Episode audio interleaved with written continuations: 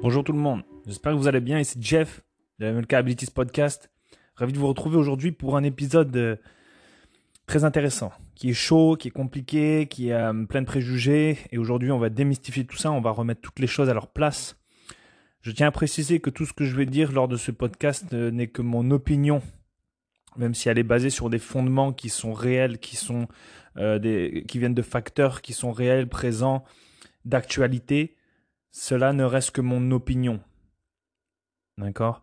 Euh, Ça ne veut pas dire, encore une fois, que j'ai tort, ou ni même que je peux avoir raison. Mais pour être bien calé dans le sujet, pour moi-même posséder des armes à feu, en utiliser, donner des formations, je pense être euh, assez légitime pour pouvoir en discuter et vous apporter une certaine vision des choses.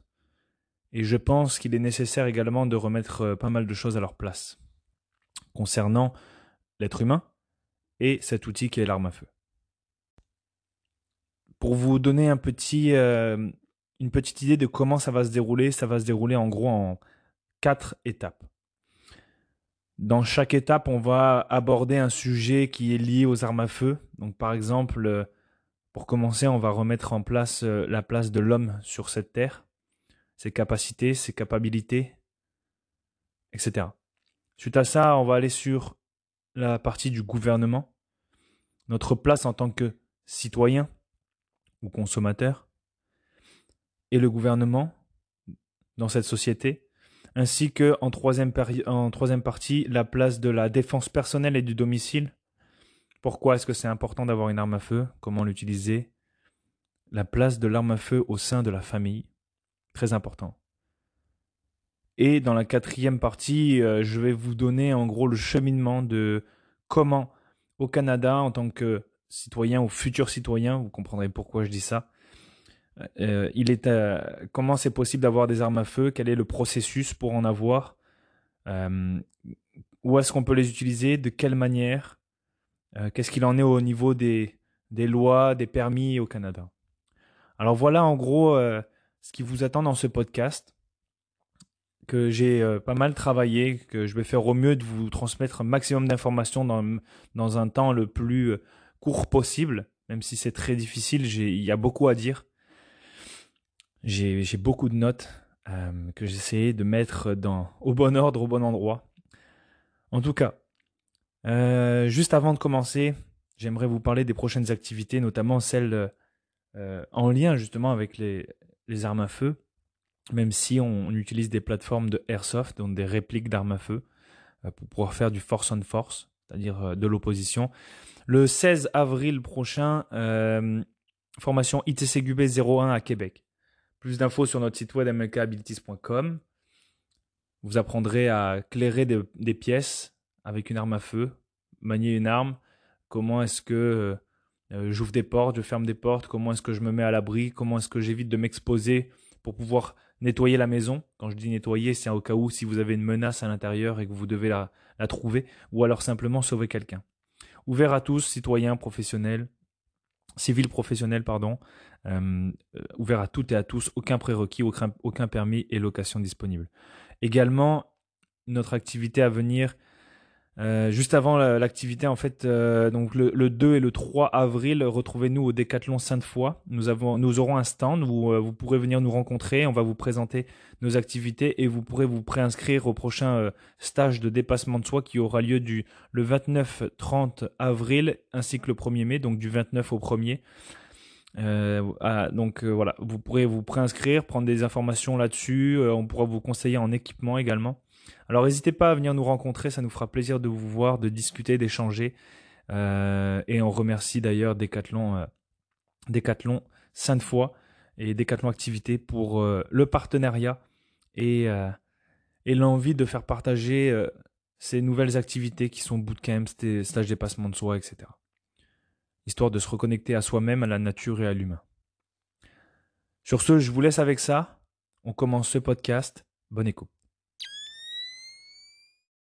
Commençons par replacer dans un contexte la place de l'humain dans cette nature, dans cet environnement qui, euh, dans lequel nous vivons, donc cette planète Terre. La nature est très simple. Elle est faite euh, de dualité, et quand je parle de la nature, c'est de la vie que nous connaissons. Nous faisons partie de la nature, nous avons été inclus dans cette nature. On ne rentre pas forcément dans la philosophie de d'où vient l'homme, qu'est-ce qu'il fait ici, etc. Mais il est important de rappeler notre place dans cet environnement. Donc la nature, euh, elle est faite de dualité, elle est faite de bien et de mal. Il n'y a pas de mal sans bien ni de bien sans mal. C'est un fait, qu'on le veuille ou non. Les plus, euh, la, règle la plus importante et euh, cette loi en fait, qui est en fait une loi de, de la nature, c'est manger ou se faire manger. Je pense qu'on est d'accord là-dessus. Il y a juste à, à regarder euh, la chaîne alimentaire, l'échelle alimentaire, de voir que notre, nous, en tant qu'humains, nous avons notre place à l'intérieur. Nous sommes sur cette terre, nous en faisons partie, et nous sommes vulnérables. Nous sommes vulnérables, mais notre intelligence est notre seule arme qui nous permet de nous démarquer, de nous protéger, de nous défendre et de répliquer. Car l'être humain en soi n'est pas euh, apte à tuer tout ce qui bouge, avec les outils naturels qui lui sont euh, donnés, c'est-à-dire nos mains, nos jambes, nos doigts, nos pieds, peu importe. On est capable de faire du mal, on est capable de tuer, mais on ne sera pas capable de tuer tout et n'importe quoi. Donc, pour se replacer dans cette nature, il faut rappeler une chose, c'est que la nature est violente. Si vous ne pensez pas la même chose, eh bien, je vous invite à regarder des documentaires animaliers et vous allez vite comprendre que la nature est violente. Là, c'est sûr que vous entendez le mot nature violente venant d'un humain. L'humain est violent, en tout cas, peut être violent par volonté de faire le mal sur Terre, aux siens ou aux autres mammifères et animaux, euh, insectes de cette planète, ou même végétaux. L'humain peut être violent de, par volonté. Les animaux, eux, ne sont pas violents par volonté. Ils sont violents par instinct de survie. Et là, je vais prendre des exemples. On va prendre deux types d'animaux. D'accord? Les, les, plus communs. Le lion. Le lion, la lionne sont des animaux carnivores. Ils ont été conçus pour de manière à ce que pour subvenir à leurs besoins et survivre sur cette planète, ils ont été confectionnés avec des grosses pattes, des griffes, des crocs, très bons à la course. Ils courent vite, ils sont massifs. Ce qui fait qu'ils ont une place sur cette terre assez euh, avantageuse sur cette échelle de la chaîne alimentaire. Un lion, par nature, va être capable de se défendre et d'attaquer pour se nourrir ou alors simplement se défendre, car il a une personne. Les, animaux ont une conscience et une personne, et ils sont légitimes de pouvoir utiliser ce qui leur a été donné pour se défendre, et ainsi continuer à vivre leur vie sur Terre. Lorsqu'un lion ou une lionne, enfin en tout cas les lionnes attaquent, car c'est la lionne qui chasse, elle, euh, utilise ses outils qui est euh, sa capacité à courir, se dissimuler, courir, sauter, et ensuite de déchiqueter un animal, par exemple une gazelle, pour se nourrir, nourrir son clan et ses petits. La nature est violente. Ceux qui pensent que le monde doit être fait d'amour et de paix, euh, de belles choses, de monde de bisounours, de toutes ces choses-là, vous vivez dans un monde euh, à part. Et je vais en revenir là-dessus. Demander à une lionne de chasser avec amour, bisounours et toutes les plus belles choses de la terre, je pense que vous allez vous faire regarder de travers.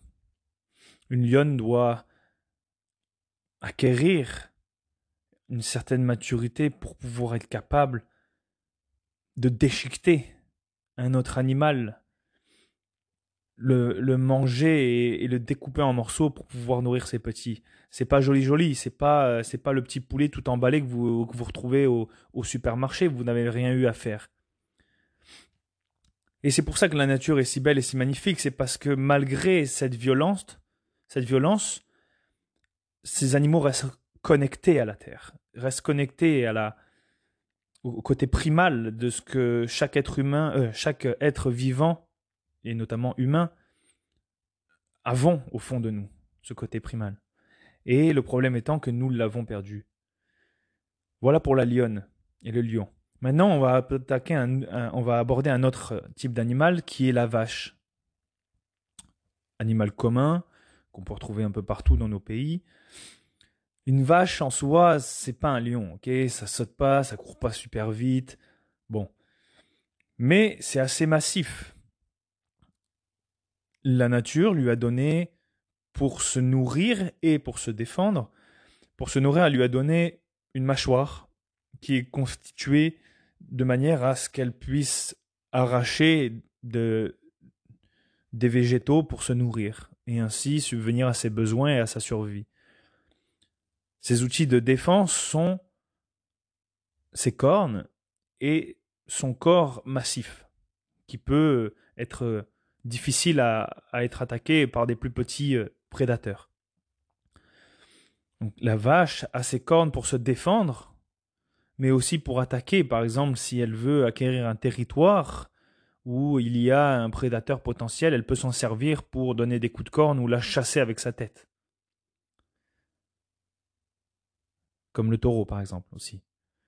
Donc voyez-vous, chaque être, chaque être vivant sur Terre a une certaine habileté à pratiquer de la violence, qu'elle soit offensive ou défensive. Dans tous les cas, elle est liée à l'instinct de survie.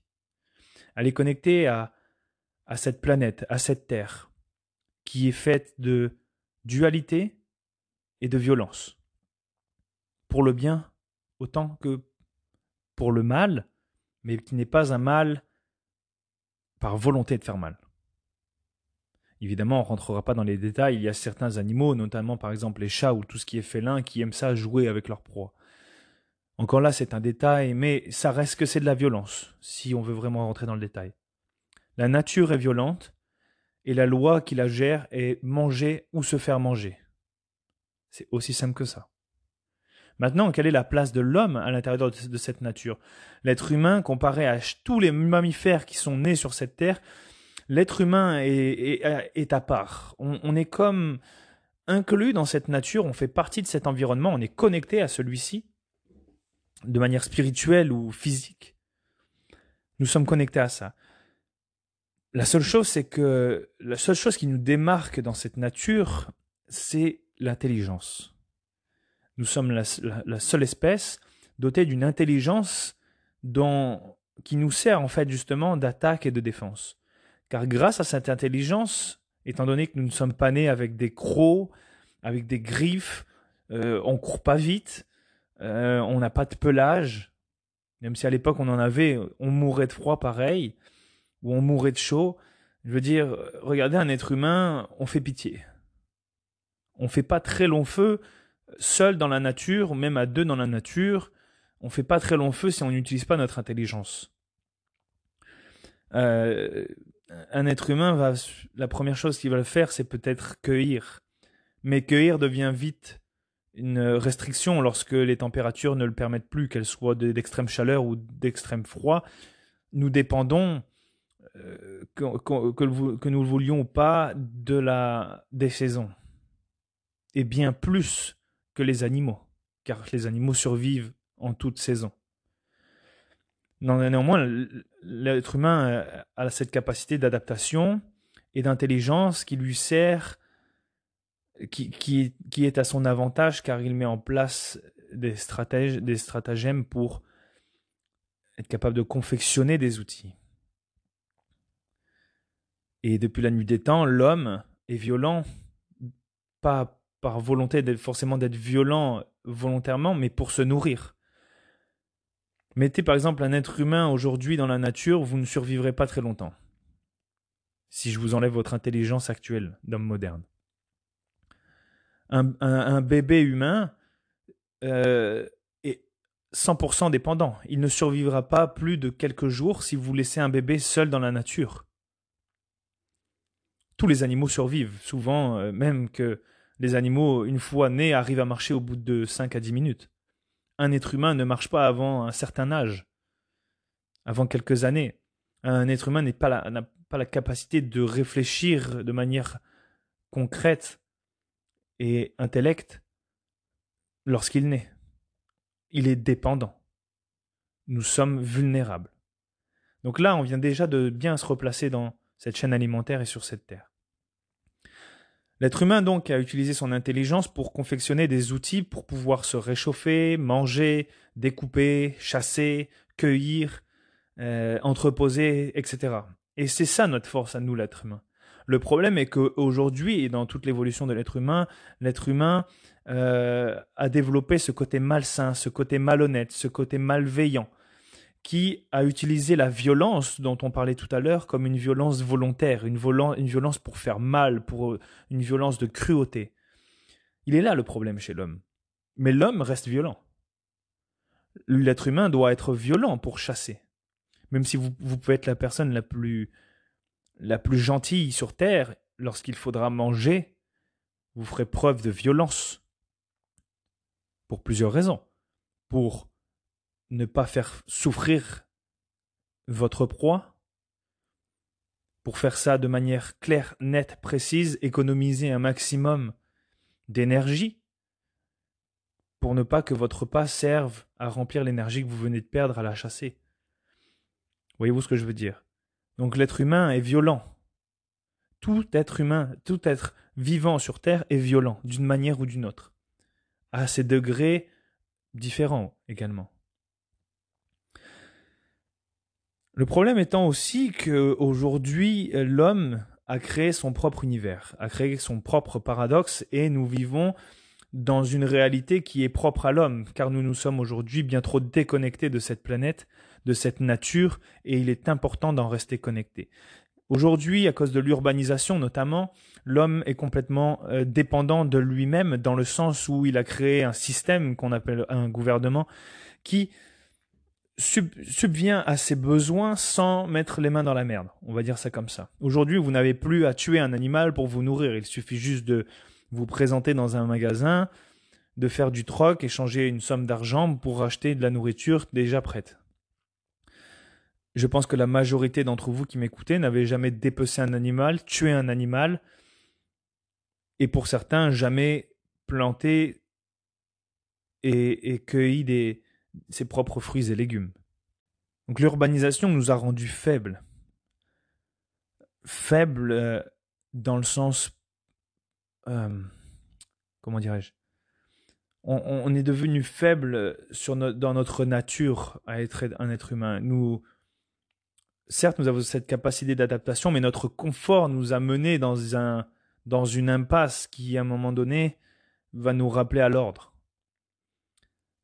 Cette urbanisation nous a fait oublier ce que c'était que l'instinct de survie, ce que c'était que la valeur des choses, la valeur d'une vie, la valeur de l'être humain, la valeur de ce qui, de la nourriture, toutes ces choses-là en fait on a oublié qu'on peut se faire manger. Et oui, car on ne se met plus euh, en danger. En tout cas, on a cette capacité de ne plus aller chercher, se reconnecter à ces sensations qui demeurent seulement et uniquement dans l'environnement naturel. Plusieurs choses aussi sont venues biaiser notre euh, état d'être et façon de faire, de penser et d'interagir avec la nature. C'est tout ce qui est la religion et la spiritualité la religion et la spiritualité font partie intégrante euh, de l'univers, de la nature et de l'être humain, et, je pense aussi des animaux et des plantes, car nous sommes tous connectés à une certaine spiritualité. On en mettra la définition qu'on voudra, mais je pense que vous m'avez compris. Le problème étant que, grâce ou à cause de cette spiritualité et de cette religion, qu'elle soit religieuse ou pas, la spiritualité, hein, je suis de spirituel mais non religieux, par exemple. Mais je ne juge personne. Par contre, les textes Et les genres de règles ou façons de voir les choses qui ont été apportées avec la religion et la spiritualité est que on se ment à nous-mêmes en tant qu'être humain, c'est que on pense que tout n'est qu'amour, joie, bonheur, partage. Je suis d'accord que ce sont des choses qui existent et qui doivent faire partie de la vie. Par contre, se mentir et dire que tout peut être réglé par amour, joie, bonheur et bien-être, c'est se mentir à soi-même et c'est se tromper. Car je pense que c'est à cause de ça qu'on est complètement déconnecté de cette réalité. C'est parce que, en plus d'avoir un certain confort, cette religion et spiritualité, nous, nous biaise et nous installe une de un genre de mur entre nous et cette connexion avec la nature. On, préfère suivre des règles, se faire, euh, se donner une, bonne conscience peut-être, se faire, se dire ah oui, ce n'est qu'amour, euh, joie, bonheur. Euh, oh non, je ne peux pas tuer un animal, je ne peux pas faire ceci, je ne peux pas faire cela. Ça ne se fait pas, c'est mal. Non, ce n'est pas mal, ça fait partie de la vie. il faut arrêter de se mentir parce que lorsqu'on se réveille et qu'on a cheminé beaucoup trop longtemps sur ce chemin, la réalité fait mal. Et aujourd'hui, c'est pas pour rien que les gens sont choqués pour pas grand chose. Les gens sont choqués pour lorsqu'ils entendent des insultes, les gens sont choqués lorsque des gestes violents sont donnés. Et quand je parle de gestes violents, je ne parle euh, oui, il y a de la violence volontaire, mais quand on voit un animal défoncer défoncer la gueule d'un autre animal, être choqué, c'est, je ne pense pas que ce soit de ça. Il faut contempler cette nature. Cette nature existe. Elle fait partie de la vie. Elle doit persister, car si elle n'arrive pas, tout le monde meurt. Et l'homme un jour en mourra, parce qu'on va revenir à ça. Il faudra revenir à ça. On ne pourra pas être dépendant des autres, ou juste de certaines personnes, ou d'un système pendant toute la, durée que toute la vie que l'humanité durera. C'est pas possible. Il faut se reconnecter à ça. Il faut, il faut redevenir plus fort, fort d'esprit, fort physiquement. Et l'urbanisation, la religion, la spiritualité euh, nous a biaisés. Et je ne parle pas de la féminisation de l'homme. L'homme, euh, l'homme euh, avec le sexe humain, le sexe masculin. Regardez ce qu'on est devenu. L'homme est beaucoup trop féminisé. Je veux dire, et encore là, je ne veux pas rentrer dans un détail de euh, d'orientation sexuelle, etc. Vous faites ce que vous voulez avec ce que vous voulez. Néanmoins, euh, l'homme, pas avec un grand H, mais l'homme masculin, je veux dire, moi je suis dégoûté de voir ce que les genres d'hommes qu'on peut voir dans notre société, aujourd'hui faibles, ignares, incapable de se débrouiller seul. Euh, physiquement, on est plus fort, on est, on est faible mentalement, psychologiquement, euh, physiquement. Euh, quand je vois les femmes aujourd'hui, je me dis putain, mais c'est elles qui vont sauver le monde, quoi. attention, je ne suis pas pour le néo-féministe. Hein. Néo-féminisme. Je suis pour le féminisme parce que je crois que la femme a, vraiment une très grande place sur Terre, dans la société je suis pour euh, euh, euh, l'équilibre, que tout soit équitable pour l'équilibre, l'égalité de tous, de toutes. Je ne suis ni pour le néo-patriarcat et ni pour le néo-féminisme. On doit arriver à vivre en harmonie, hommes et femmes. Le problème, c'est que les hommes ne sont plus des hommes. Je fais une généralité, mais je pense qu'il y a juste à regarder notre monde aujourd'hui dans vers quoi on s'en va bon, voilà quoi. Euh, les gars, va falloir qu'on se réveille, va falloir reprendre notre, euh, va falloir reprendre notre place. Et quand je dis notre place, c'est pas se mettre au-dessus de la femme, c'est se mettre à ses côtés, mais faire notre job d'homme, de porter nos couilles. Parce qu'on les a perdus, les gars.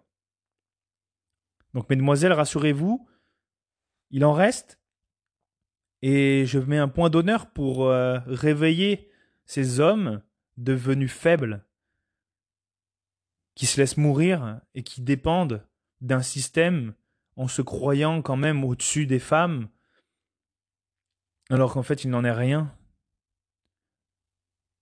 D'ailleurs, euh, merci euh, à vous toutes, mesdemoiselles, d'être présentes et euh, de faire face, de vous tenir. Attention au néo-féminisme, je pense que c'est très mauvais. Pour tout le monde, autant aux femmes qu'aux hommes. On ne rentrera pas plus dans ce sujet, mais il est important de remettre la place de l'homme avec sa paire de couilles dans notre société et dans ce domaine avec les armes à feu. Je vais essayer d'avancer un petit peu. Euh, je pense par contre que la place de la femme a son, importance. Euh, je pense que c'est elle qui sauvera euh, ce domaine des armes à feu et je vais en venir dans la partie numéro 3 de la défense personnelle. Donc mesdames, restez attentives. Mesdemoiselles, mesdames. Rappel important de l'instinct de survie, il est encore présent au fond de nous et nos sociétés, nos gouvernements veulent nous l'enlever en étant euh, dépendant de tout. Aujourd'hui, nous sommes dépendants de par des taxes euh, d'un système qui nous euh, qui nous promet sécurité, qui nous promet de, de, la nourriture sur la table, alors que ce, ce, ce, système est très fragile. Il peut s'écrouler du jour au lendemain et lorsqu'il s'écroulera, il s'écroulera sur nous, la base de cette pyramide qui sommes nous euh, les citoyens de ce monde. Autre chose, j'ai une chose qui est importante, c'est que un citoyen non armé n'est pas un citoyen, mais il est un consommateur. Et je pense que là, ça commence à prendre du sens. On va commencer à inclure un peu plus les armes à feu, qui est un outil qui sert pour le sport, la chasse et la défense personnelle. Mais aujourd'hui, euh, on se considère citoyen, mais un citoyen n'est pas, euh, n'est pas un citoyen s'il n'est pas armé. Il est un consommateur, car sans armes, vous dépendez d'un système dans, dans lequel vous êtes un consommateur. Vous allez consommer, vous allez acheter, faire du troc en échange du travail à faire pour avoir de la nourriture sur la table. Vous allez le payer et payer quelqu'un pour le faire. Vous avez le droit, euh, mais attention, il ne faut pas dépendre 100% de ce système. Et si vous en êtes dépendant à 100% aujourd'hui, rien ne vous empêche d'y aller un pas à la fois dans un domaine à la fois. Même si mon premier conseil est de quitter les villes. Donc un citoyen non armé n'est pas un citoyen mais un consommateur. Consommateur de sécurité, consommateur de bouffe, consommateur de soins. Être indépendant aussi sur les soins, savoir se soigner, savoir intervenir sur un accident, c'est être indépendant, c'est pas se laisser mourir et c'est pas regarder les autres mourir puis garder des images atroces tout le reste de, sa vie. Formez-vous, équipez-vous en, en tout ce qui est équipement médical et formation médicale. C'est important, ça fait partie de la résilience et de la de l'autonomie. Là n'est pas le sujet. Nous sommes, euh, liés euh, devons nous reconnecter à la terre, aux animaux, et ne plus encourager cette industrie malsaine qui nous nourrit. Se reconnecter à l'arme à feu, à la chasse, à la cueillette, c'est se déconnecter de l'industrie horrible qui fait euh, fureur partout sur cette terre, qui ne respecte pas l'environnement, qui ne respecte pas l'animal. Nous sommes dans un monde atroce nous vivons, nous faisons de ce monde un, monde atroce, nous, faisons vivre des atrocités à des animaux. Le respect de la bête, si vous pensez que vous avez du respect en troquant argent euh, contre euh, nourriture, vous vous trompez. Vous êtes euh, les pires meurtriers et les pires entreteneurs de prison, d'êtres vivants complètement horribles. Je suis pour l'élevage mais pas intensif. Je suis pour l'élevage respectueux, je suis pour l'élevage conscient, je suis pour l'élevage à petite quantité d'animaux, je suis pour l'élevage où on est connecté, on a un lien avec l'animal, où vous le nourrissez de manière naturelle, avec respect, et lorsque vous devez passer à l'acte pour le consommer, après un certain temps, vous avez cette certaine connexion à la nature, à l'animal, et vous reprenez conscience de la valeur des choses, et notamment de ce qui vous nourrit et par conséquent de ce qui vous fait vivre. On rentrera pas sur l'aspect euh, plus que ça de, de, de, l'animal, de, l'industrie, mais se reconnecter à l'arme à feu, qui est à sa place, qui est un outil euh, pour mettre à manger sur la table, est important. Ça va vous aider à vous reconnecter à bien plus que cet outil, mais à tout ce qui est lié à l'arme à feu. La nature et les animaux. Donc c'est une prise de conscience à prendre et je vous invite à vous renseigner un peu plus là-dessus, sur euh, qu'est-ce que vous pouvez faire vous en tant que citoyen. Euh, si vous êtes armé, vous êtes un citoyen, mais si vous ne l'êtes pas, vous êtes un consommateur. Donc si vous décidez de passer euh, dans la case citoyen, regardez qu'est-ce que vous pouvez faire vous en tant qu'individu pour avoir des armes à feu, se renseigner sur comment chasser, comment dépecer, comment ou alors simplement envoyer ça à un boucher pour qu'il le fasse, un, pas à la fois. On ne vous demande pas d'être chasseur professionnel du jour au lendemain, loin de là. Je ne dis pas que c'est facile de le faire, mais je pense qu'il est important de se reconnecter à ça. Maintenant, je vais attaquer euh, un deuxième, la deuxième partie très importante. Donc cette partie sur le gouvernement euh, est sensible et importante. Première chose que j'ai à vous dire, c'est qu'un peuple fort est un peuple armé. C'est, euh, ça en dit long. Et euh, on va en venir euh, avec quelques exemples plus bas, plus loin dans le, dans le podcast. J'ai une question très importante à vous poser. J'aimerais réellement que vous y prêtiez attention et que vous imaginez tout ce qui est en lien avec cette question et vous verrez. Pensez-vous qu'un jour, demain, ou dans 150 ans, un gouvernement propre à vous ou étranger puisse opprimer le peuple, le massacrer ou le réduire à l'esclavage. Je répète, pensez-vous qu'un jour, demain ou dans 150 ans, un gouvernement propre ou étranger puisse opprimer le peuple, le massacrer ou le réduire à l'esclavage? Si votre réponse est non, vous êtes à côté de la plaque.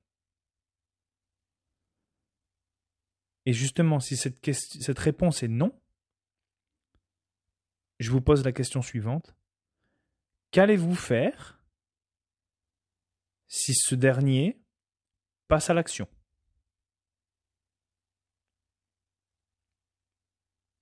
Regardez les guerres dans le monde, Regardez les gouvernements euh, totalitaires dans le monde.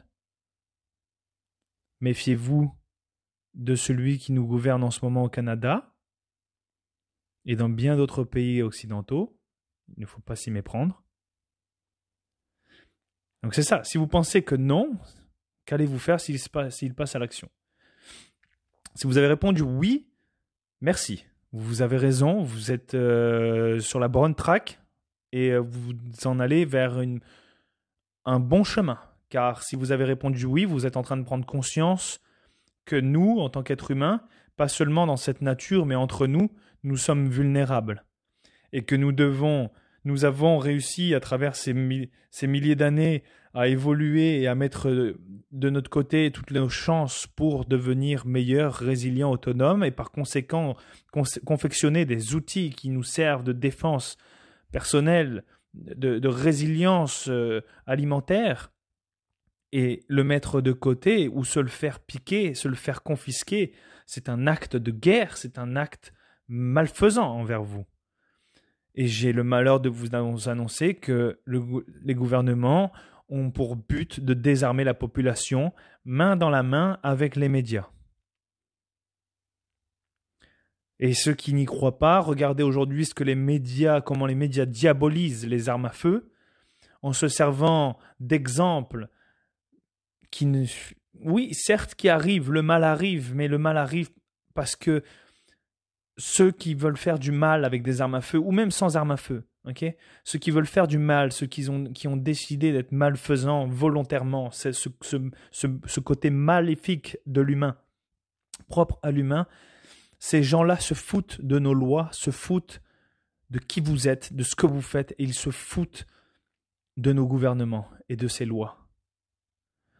Les lois ne nous servent pas à nous, citoyens responsables, elles ne servent ni plus ni moins en plus à ces gens qui font partie de gangs, qui, font du mal volontairement, ils s'en foutent.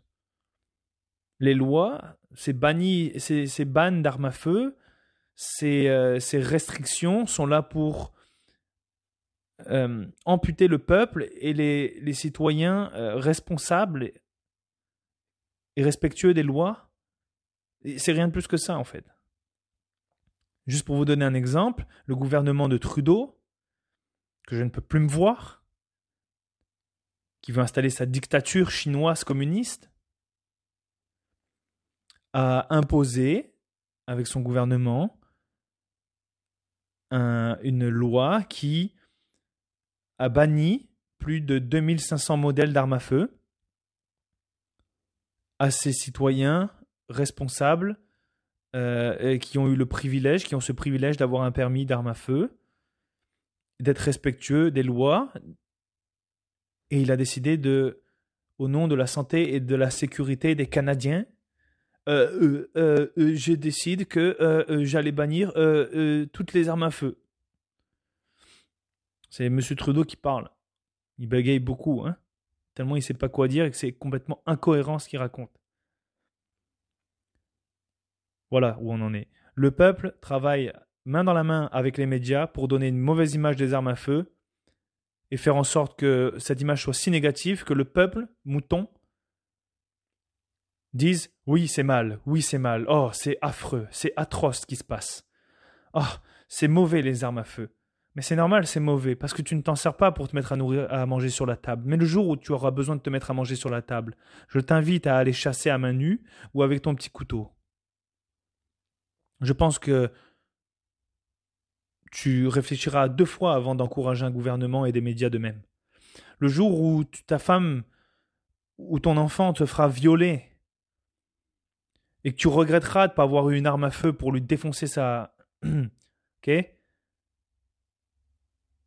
le défendre, défendre ta conscience et celle de tes proches, parce qu'un gouvernement a décidé que tu devais dépendre de lui, de son système, de son système policier de protection désuète qui ne marche pas. Et là, je n'ai rien contre les policiers ou quoi que ce soit, c'est la réalité. La police n'est pas là pour vous sauver, elle est là pour faire ce qu'elle peut. Malheureusement, ils n'ont pas les outils adaptés, ils ont également les mains liées. On vous vend du rêve dans cette société. Vous êtes les seuls responsables de vos vies sous, tous, les, tous les angles. Reprenez le pouvoir qui est en vous. Un peuple fort est un peuple armé. Un citoyen fort est un citoyen armé. S'il n'est pas armé, il est un sujet. Car il est dépendant. Un citoyen non armé n'est pas un citoyen, mais un consommateur. Tout est lié. Le deuxième amendement des États-Unis d'Amérique a été euh, créé pour protéger les droits et libertés du citoyen de défendre sa propre confiance, de conscience, sa vie et celle de ses proches, à des fins de légitime défense et pour mettre à manger sur la table, et non pas pour l'utiliser euh, contre son prochain, dans le but de faire du mal, volontairement. Le deuxième amendement des États-Unis est la dernière barrière qui sépare le citoyen au sujet, dépendant du gouvernement. Le gouvernement des États-Unis travaille là-dessus. À savoir que j'aimerais rajouter quelque chose euh, concernant les États-Unis, c'est un exemple pas exemplaire, dans le sens où les gens prennent beaucoup l'exemple des tueries américaines, tout cela, les armes à feu aux États-Unis. Ce n'est pas un exemple à suivre. Sachez que les États-Unis est un pays constitué de 50 États. Chaque État a sa façon de gouverner et de gérer ses lois euh, et ses règles. Il faut savoir que dans plus de la moitié des États des États-Unis, euh, le port et la possession d'armes à feu est légale. et même encouragé. Encore une chance, merci. Mais dans l'autre partie, dans l'autre moitié, il faut savoir qu'il y a au moins un quart des États des États-Unis d'Amérique qui euh, interdisent le port et la possession d'armes à feu. C'est-à-dire que dans tous ces États, ce ne sont pas des, citoyens, mais ce sont des sujets ou des consommateurs. Il faut savoir aussi que dans l'autre partie que j'ai mentionné, eh bien, ce sont des États qui sont à cheval. Genre, vous pouvez avoir des armes à feu à la maison, vous en servir seulement chez vous, mais vous n'avez pas le droit de la porter euh, de manière euh, visuelle. C'est-à-dire, on ne peut pas les voir, c'est du concealed carry ou du open carry, mais par exemple, des fois, vous n'avez pas le droit de les porter sur vous, euh, ce qui est un problème. Attention, je ne suis pas pour le port d'armes pour n'importe qui, et je vais en venir. Il faut également savoir que si vous voulez d'ailleurs que, je vous que, que, je vous convainc sur sur justement ce qu'il en est aux États-Unis. Prenez par exemple les armes à feu. Les armes à feu sont importantes. Pourquoi? Si vous pensez que bannir les armes à feu comme nos gouvernements veulent faire au nom de notre sécurité pour ne plus qu'il y ait de crimes, etc., je vous invite à regarder l'exemple suivant. Prenons la ville de Chicago. Dans la ville de Chicago, euh, cette ville est dans un état où les armes à feu ne sont pas autorisées, que ce soit pour le port ou la possession. Ce qui fait que si vous constatez aujourd'hui le taux de criminalité, c'est un des plus élevés au pays. La Californie, c'est la même chose sur les armes à feu, beaucoup de restrictions, interdiction du port d'armes à feu. C'est Los Angeles, par exemple, c'est un des plus hauts taux de criminalité au pays. Regardez une map euh, où euh, le port et la possession d'armes à feu est légale et autorisée aux États-Unis. Regardez les zones où, ces armes ne sont pas autorisées au port ou à la possession, à l'acquisition. C'est là où il y a le plus haut taux de criminalité par arme à feu ou non dans ces endroits. Je vous laisse méditer là-dessus. Euh, allez voir les sources, je vous le garantis. Si vous me prouvez le contraire, euh, s'il vous plaît, écrivez-moi. Donc juste là, ça doit vous donner une idée des choses. Et on va prendre un autre exemple pensez un, un, exemple très concret. Et, on va pas forcément aller sur le port de l'arme. Je vais pas de suite revenir sur la défense personnelle. Euh, en fait, je vais y venir un peu plus tard. Une autre chose sur un peuple fort est un peuple armé.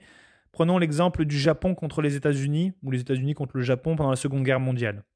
Le Japon étant euh, était une puissance importante euh, à cette époque. Elle a fait des ravages à Pearl Harbor. Pourquoi pensez-vous que le Japon s'est arrêté à Pearl Harbor? Pourtant, les États-Unis étaient dans un sale état à ce moment-là. C'est sûr que les États-Unis étaient une puissance mondiale, elle l'est toujours, une grande puissance mondiale, militairement parlant. Le Japon l'était aussi.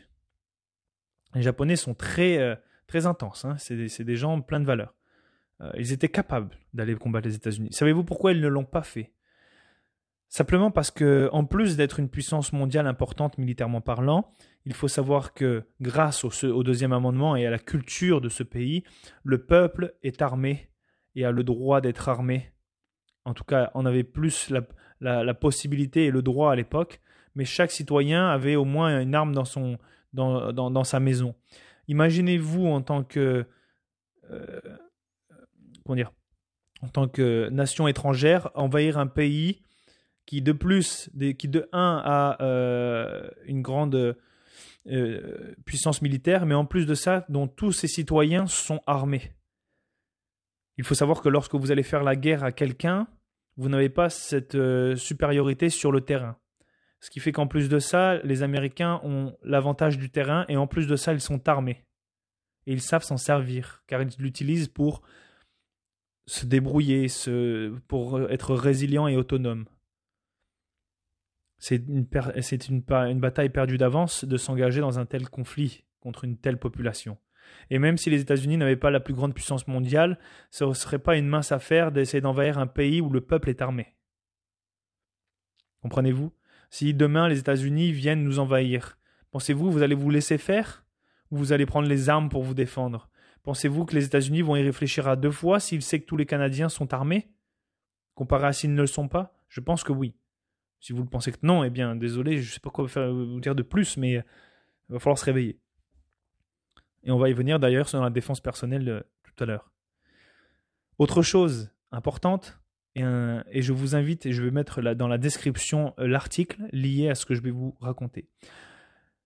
Le conflit de Sarajevo, le siège de Sarajevo. Sarajevo, qui est une ville euh, en Bosnie-Herzégovine, en ancienne Yougoslavie, euh, a subi euh, les conséquences d'une guerre de religion et qui a embarqué toutes sortes de nations, des Nations Unies, etc. à l'époque. C'est une ville très importante, qui était la capitale, qui a été assiégée de tous les bords. C'est-à-dire que les armées entouraient la ville sans forcément assiéger la ville en elle-même, malgré qu'il y avait des bombardements. Euh, la ville servait comme de bouclier euh, d'une armée à l'autre. Le chaos total. Je vous parle d'un événement qui a lieu dans les années 90. C'est très récent dans l'histoire de l'humanité et je vous invite à en prendre très grand exemple et à de prendre chaque conseil, chaque témoignage comme une réalité à prendre en tant que citoyen, peu importe où est-ce que vous habitez dans le monde. Sarajevo, euh, avant d'être euh, une ville en ruine et euh, dépendante d'elle-même, euh, c'était un château de cartes dans le sens où notre société est un château de cartes. Il suffit que dans notre système devenu si complexe, on retire une carte, le château s'écroule. Et lorsqu'il s'écroule, il s'écroule sur qui? La base. La base, c'est qui? C'est nous, citoyens, consommateurs ou sujets, dépendamment dans quel cas vous êtes pour le moment. Et j'espère que je motive beaucoup de gens à devenir de réels citoyens. Et ce n'est pas une insulte ni un jugement, c'est une réalité. C'est un château de cartes. Donc nous vivons dans un château de cartes. Si vous décidez de sortir de cette base de château de cartes, à ce moment-là, le seul château de cartes qui est en place, c'est le vôtre et c'est vous qui en, êtes, qui en êtes responsable et dépendant. Donc ça veut dire que vous êtes indépendant et dépendant de vous-même. Indépendant du système, dépendant de vous-même. Donc cette ville-là dépendait d'un système d'approvisionnement, des rayons, des vivres, etc. Le jour où la guerre est arrivée, tout ça s'est arrêté du jour au lendemain, plus aucun accès à la ville. Même des gens qui ont voulu essayer de, fuir, euh, qui ont essayé de fuir de la ville, se sont fait massacrer par les armées, euh, par erreur ou alors parce que ils ne sont pas arrivés du bon côté. Oui, c'est la guerre, c'est moche. Donc ce château de cartes s'est écroulé. Et là, c'est pour des conséquences humaines. Ce château de cartes-là peut s'écrouler en cas de crise climatique. Il faut en être conscient. Une tempête demain, si vous n'y a plus d'approvisionnement, euh, par exemple la tempête du verglas, la crise du verglas euh, au, Québec qui a eu lieu, je pense qu'il s'est passé de très mauvaises choses et je pense certainement que pendant l'hiver, si vous n'avez plus de quoi vous approvisionner, la chasse est un très bon moyen de mettre à manger sur la table euh, parce qu'à un moment donné, les lois, tout ça, on s'en fout. Hein. Quand c'est la crise, c'est la crise. Hein. Je ne pense pas que. Et de toute manière, personne ne vous dira quoi faire à ce moment-là. Mais beaucoup de gens ont dépendu du système et en sont morts, je pense. Ils se sont retrouvés dans des états critiques. Ceux qui étaient indépendants, eh bien, s'en sont sortis. Et en hiver, je pense que vous auriez du mal à cueillir des baies ou, ou des fruits et légumes. En tout cas, en grande quantité, surtout si vous n'aviez pas de réserve. Donc à Sarajevo, ce qui s'est passé, c'est que euh, le peuple était, euh, euh, devait se fier qu'à lui-même, en sachant que les gouvernements disaient avant cette crise tout va bien, tout va bien, ça va bien aller, ça va bien aller, donc ne faites pas confiance au gouvernement. Je ne suis pas anti-gouvernement, je suis anti-gouvernement qui veut avoir le contrôle total sur sa population. Euh, je suis pour un gouvernement qui aide sa population et non pas qu'il le soumet et qui euh, veut avoir un, pouvoir absolu sur, ces sujets ou sur ses citoyens. Le gouvernement est un travail d'équipe, de groupe monté par le citoyen et non pas géré par une élite. Je reviens à mon, je reviens à mes moutons. Donc Sarajevo était une ville euh, voilà où le gouvernement disait que tout allait bien et avant la grosse crise, la police a commencé à réquisitionner toutes les armes du peuple. Donc pour vous dire que le gouvernement n'est pas de votre côté. Ce n'est pas nouveau de venir réquisitionner des armes. Vous inquiétez pas, je vais vous donner des astuces pour cacher vos armes et faire en sorte que vous ne soyez pas euh, dépecés avant euh, le grand combat. Et attention, je ne donne rien d'illégal ici, tout est légal, vous verrez dans la quatrième partie. Donc Sarajevo a été désarmé, euh, on lui a vendu du rêve et finalement la crise est tombée et du jour au lendemain, plus d'armée, plus de police, plus de système de soins, de santé, plus de système d'approvisionnement en nourriture. Vous êtes dépendant de vous-même. Et l'article que je vais poster dans, dans la description parle d'un témoignage d'une personne qui n'était pas préparée et qui a réussi à s'en sortir pendant plus de un an. C'est pour vous dire que ça peut être très long et ça a duré un an, mais ça aurait pu durer très longtemps. Et ces personnes-là ne savaient pas combien de temps ça allait durer. Imaginez le choc que ça peut être lorsque vous vous retrouvez dans cette situation. Imaginez le fruitos auquel vous ressemblez lorsque vous êtes dans cette situation. Vous n'avez pas d'arme à feu, pas de réserve, vous ne vous êtes pas préparé parce que vous avez cru au bon Dieu et en votre, en votre gouvernement qui vous a vendu du rêve, qui au final vous a mis des bâtons dans les roues et vous êtes devenu un gros fruitos prêt à être cuit, cueilli et cuit comme ça. Vous ne servez plus à rien, vous êtes un sujet euh, dépendant de maintenant ben, euh, la chance. Parce que plus personne ne sera là pour vous sauver le cul. Demain, ça peut arriver avec une crise climatique. Pas obligé d'avoir la guerre. Il suffit juste d'une inondation. Si vous n'avez pas de réserve, vous ne mangez plus. Et si vous êtes bloqué par l'eau, vous allez faire quoi?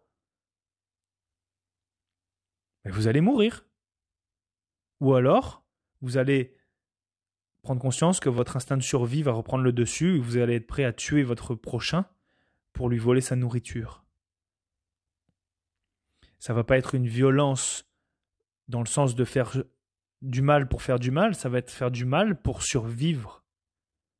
Vous allez utiliser vos outils que vous avez, votre intelligence, pour faire mal à votre prochain, pour prendre, pour vous, pour, euh, pour prendre possession de ses biens, de ses vivres. Je vous le garantis, ça va être ça. Mais vous ne voulez pas vivre ça. Donc, protégez-vous, faites des réserves, préparez-vous, et en ayant des armes, vous, vous n'êtes pas la proie du prochain.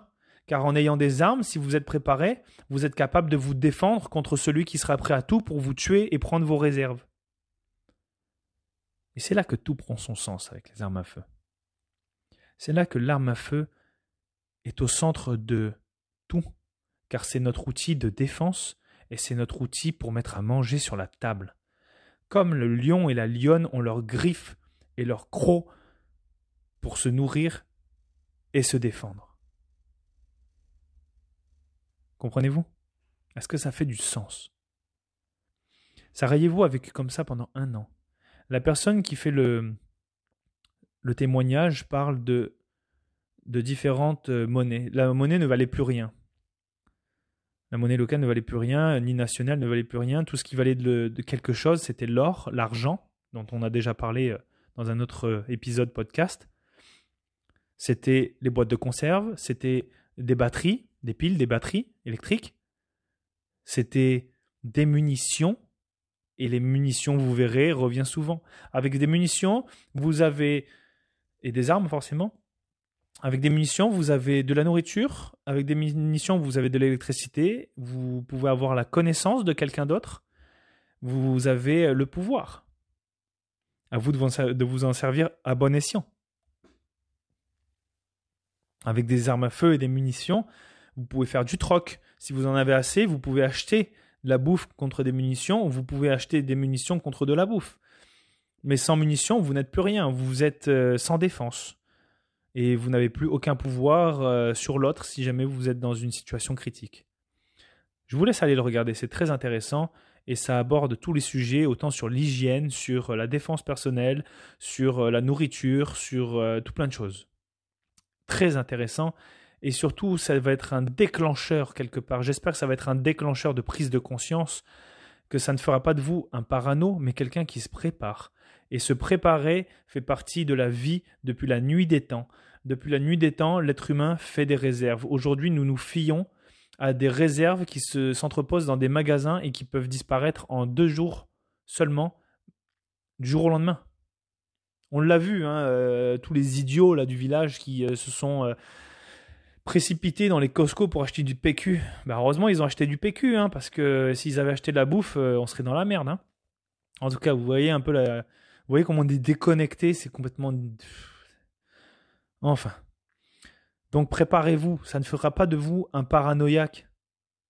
Ce n'est pas de la parano, c'est justement une prise de, conscience, c'est être résilient, fort, autonome, indépendant. Ça fait de vous quelqu'un de fort, vous allez vous sentir bien, en sécurité pour vous et les, et les vôtres, et ceux qui vous entourent. Maintenant, j'attaque la défense personnelle. On va attaquer, on va avancer un petit peu.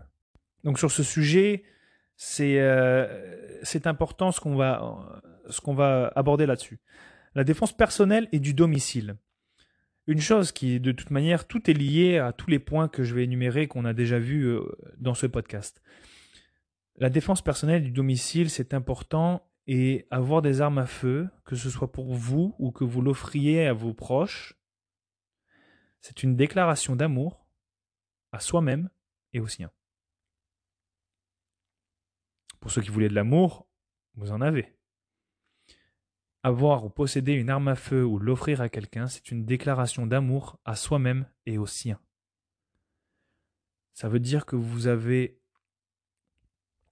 Vous, vous, pensez que votre conscience ou celle de, de vos proches euh, ces, consciences-là sont importantes à vos yeux. Vous y tenez.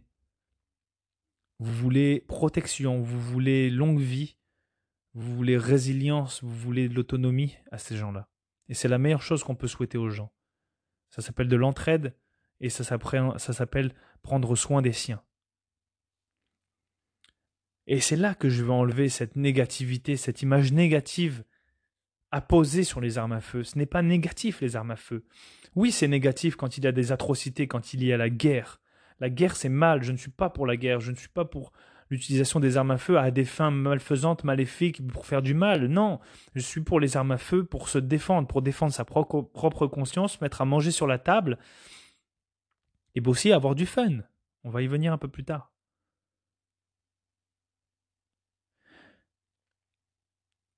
Et quand je disais tout à l'heure, dans la partie 1, que la féminisation de l'homme, l'homme avec des couilles, est un problème. C'est parce qu'aujourd'hui, si on regarde euh, l'homme,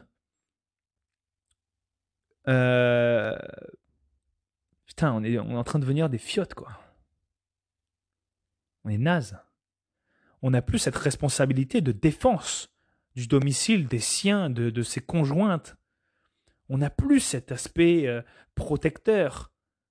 Et arrêtez de croire que s'il vous dit ah, pour moi, pour toi, je me battrai, mais souvent les gens savent même pas se battre avec leurs poings et leurs pieds. Alors imaginez-les si vous leur mettez une arme, comment ça va bégayer. Ils savent même pas comment ça fonctionne. Il y a un problème dans notre société lié à la féminisation de l'homme. Dans cette euh, euh, et d'ailleurs, c'est là qu'on en vient à ce cycle très réel, très important que les hommes faibles créent des temps difficiles Que les temps de paix créent, des, des, hommes faibles, que les hommes faibles créent des temps difficiles, que les temps difficiles créent des hommes forts, et que les hommes forts créent des temps de paix. Je vous laisse euh, deviner dans quelle, dans quelle partie du cycle nous sommes. Aujourd'hui, les hommes ne sont plus des hommes. On s'en vient vers une féminisation, on est en train de, de s'interchanger des sexes, on est en train de s'inventer des, des, des, des genres, des binaires. Non binaires, c'est devenu un grand n'importe quoi. Au bout d'un moment, il faut arrêter les conneries il faut se recentrer à la nature de, qui nous sommes, d'où est-ce que nous venons. C'est simple, il y a un homme, une femme. Un homme a le droit d'aimer un homme, certes, une femme a le droit d'aimer une femme, certes. Mais là, commencer à vouloir changer de sexe et tout le bordel, désolé, là-dessus, on s'entendra pas. Et vous pouvez me raconter tout ce que vous voulez. À un moment donné, il faut arrêter de vouloir tout changer et de se créer un monde biaisé que l'humain pense que c'est ça la vérité. Non, c'est pas ça la vérité. La vérité, c'est qu'il y a un homme et une femme. Ils ont été créés pour vivre ensemble, survivre ensemble et se compléter, s'entraider, et non pas pour commencer à changer, tiens, j'aimerais bien faire comme toi, ceci, viens, on échange de sexe. C'est quoi? On va où? On s'en va où? C'est quoi la finalité de tout ça Soyez fiers de ce que vous portez entre les jambes. Mettez-les en valeur. C'est correct d'être un homme et d'avoir des émotions. Je ne dis pas que avoir des émotions est un homme faible. Au contraire, être un homme, pleurer et avoir des émotions, c'est être un, homme fort, un homme en santé mentalement et physiquement. On rentrera pas dans qu'est-ce qui est un homme faible ou un homme fort. Mais je pense que l'homme, aujourd'hui, se féminise beaucoup trop, mais dans la mauvaise partie du, du féminin, dans celui où euh, euh, on devient faible, quoi. On n'est plus des hommes forts, on n'a plus, cette responsabilité, on n'a plus ce côté protecteur. Regardez les femmes aujourd'hui, qu'est-ce qu'elles sont fortes. Elles ont de la gueule, les femmes aujourd'hui. Elles ouvrent leur gueule. S'il faut mettre des gifs, ça met des gifs maintenant, on s'en fout. Ça ne veut pas dire que les, femmes deviennent des hommes. Oui, il y en a. Oui, il y en a, mais euh, on va pas se concentrer sur eux. C'est pas ça le but. Le but, c'est de se compléter. C'est d'aller chercher toutes les, capacités possibles en tant que femme et en tant qu'homme. Mais commencer à aller vers la régression, désolé, on s'en va droit dans le mur. Et c'est là que j'en viens au fait que les femmes vont sauver le domaine des armes à feu. Car aujourd'hui, si l'homme n'est plus capable de protéger la femme, mais bien au contraire d'être un homme faible et de s'en prendre aux femmes, eh bien les femmes vont devoir s'armer et se défendre, se défendre d'elles-mêmes. C'est triste, mais c'est ça. Mesdemoiselles, réveillez vos mecs. Réveillez les mecs, là. Mettez-leur des bonnes gifles sur le coin de la gueule et dites-leur, maintenant tu te reprends, t'arrêtes de faire ta fiotte, ok, tu prends tes couilles entre tes mains, tu poses les couilles sur la table, tu vas apprendre à te battre, tu vas apprendre à, à manier et utiliser des armes à feu pour mettre à manger sur la table. Ok? Tu vas me défendre c'est pas parce que je suis pas capable de me défendre, bien au contraire, mesdames, mesdemoiselles, je vous invite à apprendre à vous défendre et à en faire autant. Ça fera de vous une citoyenne forte, une personne forte et indépendante qui ne dépendra pas forcément juste de son homme, car c'est une complémentarité. On peut travailler en équipe. Chacun a ses forces. On ne vous demande pas d'être une force spéciale des armes à feu, ni les hommes d'ailleurs. On vous demande juste d'être bon comme vous pouvez être bon en cuisine, comme vous pouvez être bon dans le ménage, comme vous pouvez être bon dans la mécanique, comme vous pouvez être bon dans le bricolage. Tout le monde peut être bon partout. Il suffit de mettre un peu de volonté et de prendre conscience que c'est important. Donc, mesdemoiselles, mesdames, c'est à vous de sauver le monde. J'y crois. Et c'est à vous de réveiller le, ces hommes qui deviennent des fiottes et, euh, qui ne sont plus capables euh, de réfléchir euh, et, de, prendre leur coup, les poser sur la table et de, rester ou de devenir des hommes. C'est du grand n'importe quoi. Aujourd'hui, c'est dingue ce qu'on est en train de voir là. Les hommes, putain quoi, c'est frustrant, ça m'énerve. Ok, je vais me calmer. Ça me frustre parce que tout ça, c'est lié à des valeurs qui se perdent et, j'ai peur pour nos enfants, quoi.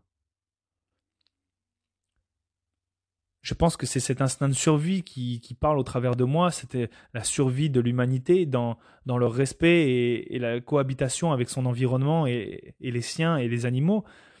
C'est possible. Mais il faut arrêter de vivre dans un monde où on croit que tout nous est dû, que la liberté est gratuite, que la défense personnelle est gratuite, que quelqu'un doit, le faire à notre place, que quelqu'un nous doit nous mettre de la bouffe dans la gueule, que quelqu'un doit se pointer devant nous pour nous protéger en cas où si on a agressé. C'est faux, ça. C'est vivre dans un monde de bisounours. C'est n'importe quoi. C'est se mentir à soi-même. C'est vivre dans un monde complètement biaisé. Et puis le jour où la réalité va retomber sur la gueule du monde, ça va faire mal, hein, je vous le dis. Hein. Demandez aux gens qui vivent dans des pays en guerre aujourd'hui, je vous assure qu'ils n'ont pas que ça à foutre. Hein. Maintenant, il faut poser les couilles sur la table, il faut, il faut se démerder tout seul parce qu'il n'y a plus de gouvernement pour vous aider. La défense personnelle et du domicile, une autre chose qui est très importante, c'est le port d'armes. Je suis pour le port d'armes. Oui, je le suis. et, je tiens maintenant à expliquer pourquoi exactement je suis. Je, supporte. Les armes sont très facilement comparables à l'acquisition et la conduite d'une automobile. C'est quand vous voulez une voiture aujourd'hui, euh, c'est pas n'importe qui qui peut conduire une voiture qui est apte à la conduire et à s'en servir. On est d'accord.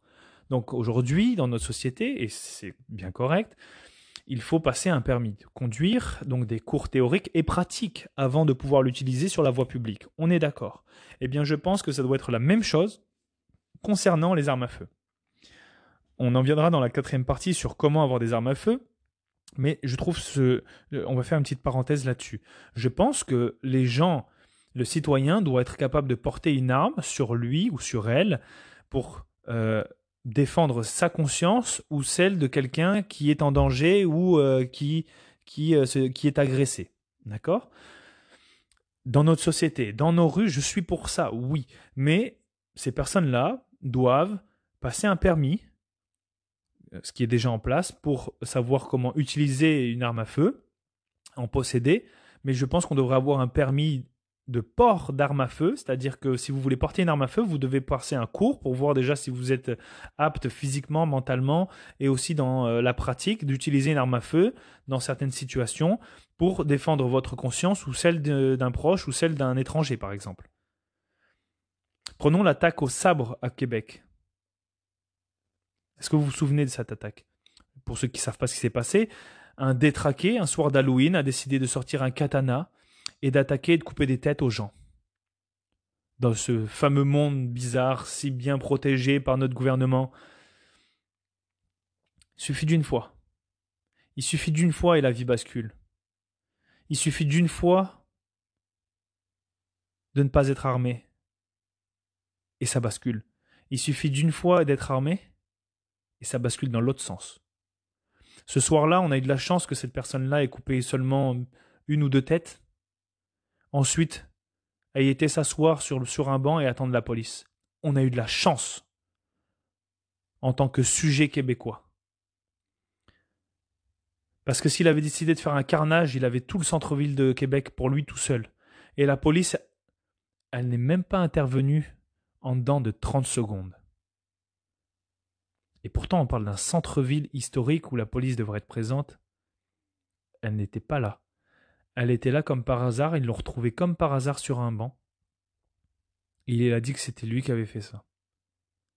Et là, vous, allez me dire que vous avez encore confiance en votre gouvernement et en votre système? On a eu de la chance qu'il n'y ait pas eu d'une centaine de morts ce soir-là. Bordel. Maintenant, on va la refaire à l'envers. Imaginez la même chose, mais que les citoyens ont le droit au port d'armes à feu. La même chose je vous garantis que si un citoyen ou des citoyens avaient le droit au port d'armes à feu et avaient été témoins de ce qui était en train de se passer, le bilan serait bien moins important. Personnellement, si j'avais été sur place à ce moment-là et que j'avais le droit au port d'armes à feu, je vous assure que je lui aurais mis deux balles dans le buffet. Deux dans le torse, une dans la tête. Et avec plaisir.